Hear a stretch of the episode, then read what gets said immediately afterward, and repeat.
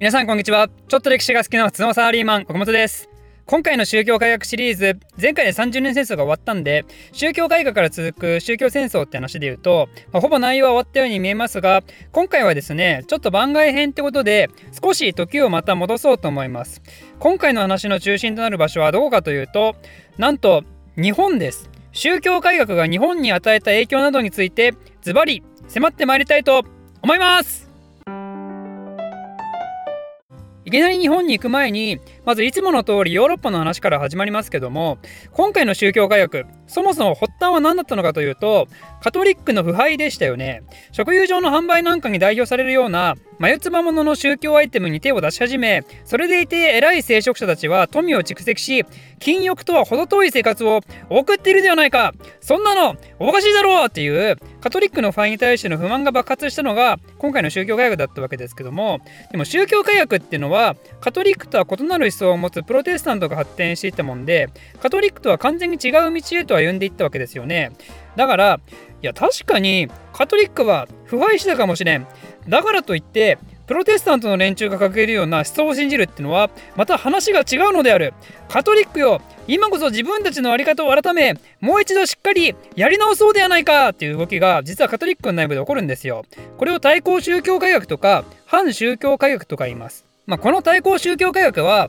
そういう本来の宗教的価値観によって突き動かされた側面もあれば単純にプロテスタント勢力が力をつけることに危機感を持った政治的な側面もありますけどね。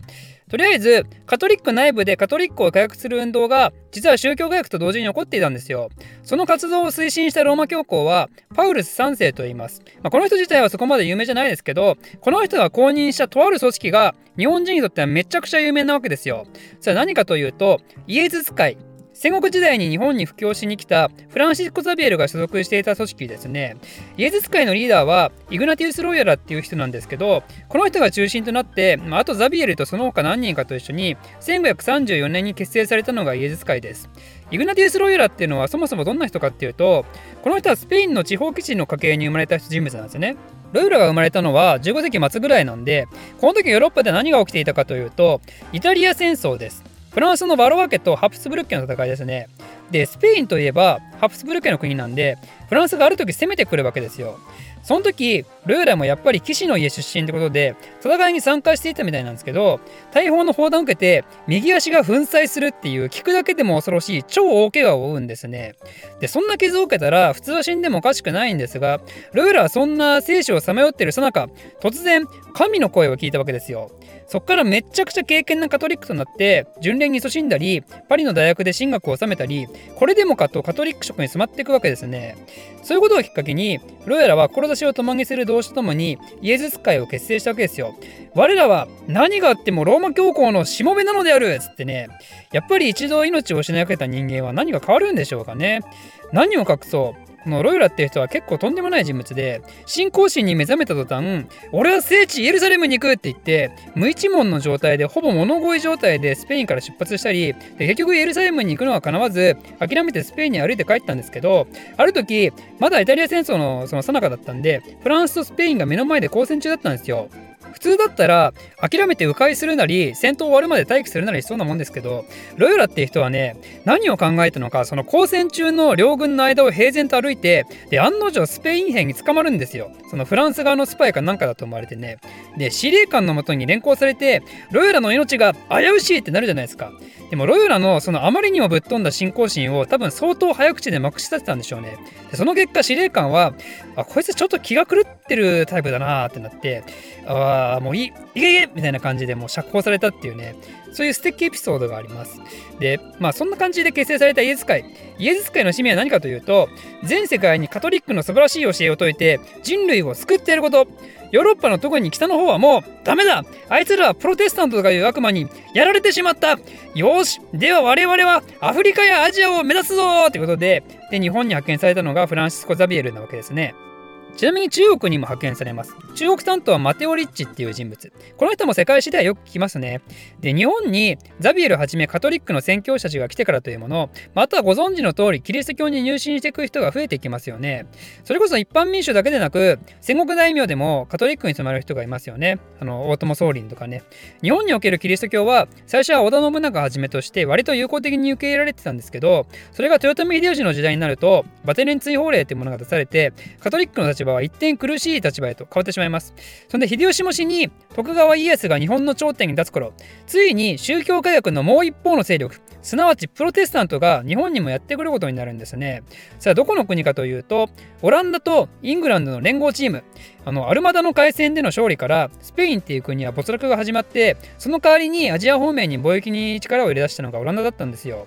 以前台湾の歴史の動画を出したと思うんですけどオランダは短期ながらも中国との貿易の要衝として台湾統治もそのうちするようになりますね。その台湾統治で重要な役割を果たしたのがオランダ東インド会社っていうね非常に有名な会社がありますよね。東インド会社っていうのはインド以東のアジア地域との貿易を特権的に行う貿易会社のことですけど、まあ、ちょっと話はそれますが東インド会社を設立したのはオランダだけでなくてイギリスとフランスもほぼ同時期に設立しています。これね若干ややこしいんですよ。同じ時期に三国が東インド会社作るんだけどもどこが最初だっけとかね。これね簡単に覚える方法がありますね。東インド会社の成立年イギリス、オランダ、フランスはそれぞれ1600年、1602年、1604年なんですが、まず1600年から始まってで1年おきでしょ。偶数でしょ。わかりやすいですね。で、その順番は、なんとイギリス、オランダ、フランス、イ、オ、フのあいうえお順なんですね。イ、オ、フ、1600、1602、1604と。これ知ってると意外と便利ですからね。その大学受験の時ね。まあ、ぜひ覚えておいてください。で、話を戻しますけど、オランダのアジア進出の件ですね。オランダ東インド会社がまだ設立される直前のその西暦1600年のことですけども、とあるオランダ人とイギリス人が日本に漂流してきます。オランダ人の方をヤン・ヨーステンと言って、イギリス人の方をウィリアム・アダムスと言いますね。ウィリアム・アダムスの方は、なんと若い時にアルマダの海戦に参加していたような人物で、つまり日本で何が起こるかというと、イエズス会の宣教者たちとの大喧嘩ですよね。この2人は速攻捕まって大阪城に連行されたようなんですけど、もうその間にね、イエズス会の人たちはすごいんですよ。こいつらを処刑しろと。悪魔だこいつらはと。とんでもねえ異端者であると。もうめっちゃギャーギャー言うんですね。ま気持ちはわかるけども。でも結局、家康にこの人たちは気に入られて、逆に日本に残って家康の外交的サポートするように頼まれるんですよね。その結果、この2人は日本人の奥さんをもらって、日本の名前をもらうことになります。ウィリアム・アダムスは、三浦安人。ヤン・ヨーステンは、ヤ・ヨースですね。ま、三浦安人は、まあ、その三浦のおかげで日本人っぽいですけど、ヤ・ヨースってどうなのよ なんか台湾人っぽいですけどね。ウィリアムが三浦となるんだったら、まあ、ヤン・ヨーステンは矢野さんとかね。そういうのなかったのか言ってね、矢野洋介とかね。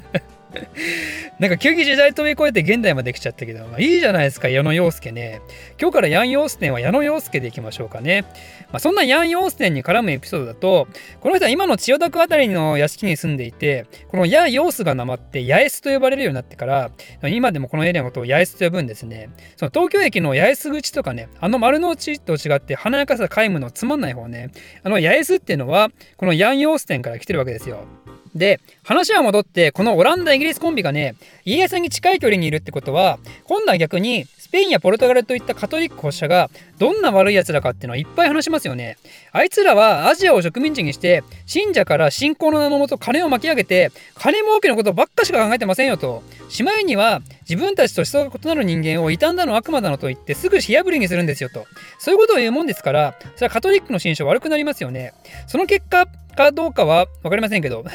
その後も徳川家は近距離を出して踏みをさせるなりしながら隠れキリシタンを発見してはじわじわと潰していってそして最後は鎖国ともうカトリック禁止とでもオランダ君はなんか使えるねとなるわけですよ。というのもその前の島原天草一揆っていうそのキリシタンの徳川に対する反乱を鎮圧する際にオランダが協力して対応をぶっ放したりしてるんですよね。でこれでますますプロテスタント勢力は徳川に気に入られることになるわけですよ。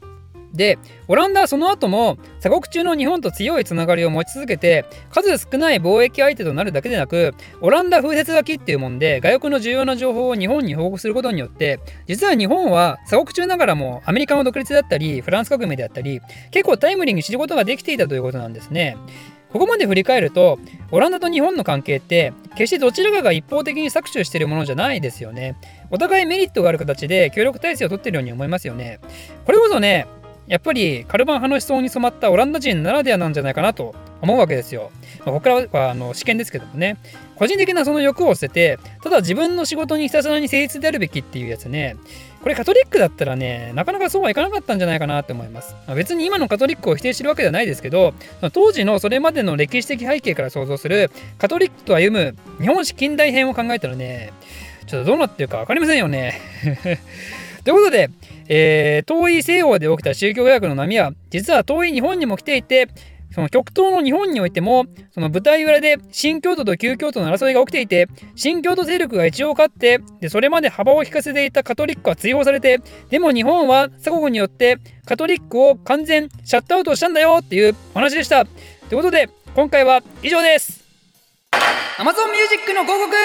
Amazon Music Unlimited なら古今東西の楽曲がなんと9000万曲高音質で聴き放題。楽曲のダウンロードが可能なのでオフラインでも再生可能。煩わしい応募もありません。今なら30日間の無料体験があるんでまずは無料で楽しんでください。サービスを体験した人は概要欄の URL からもしくは getamazonmusic.com スラッシュ岡本歴史からチェックしてみてください。おかれきのポッドキャストも聞きますよ。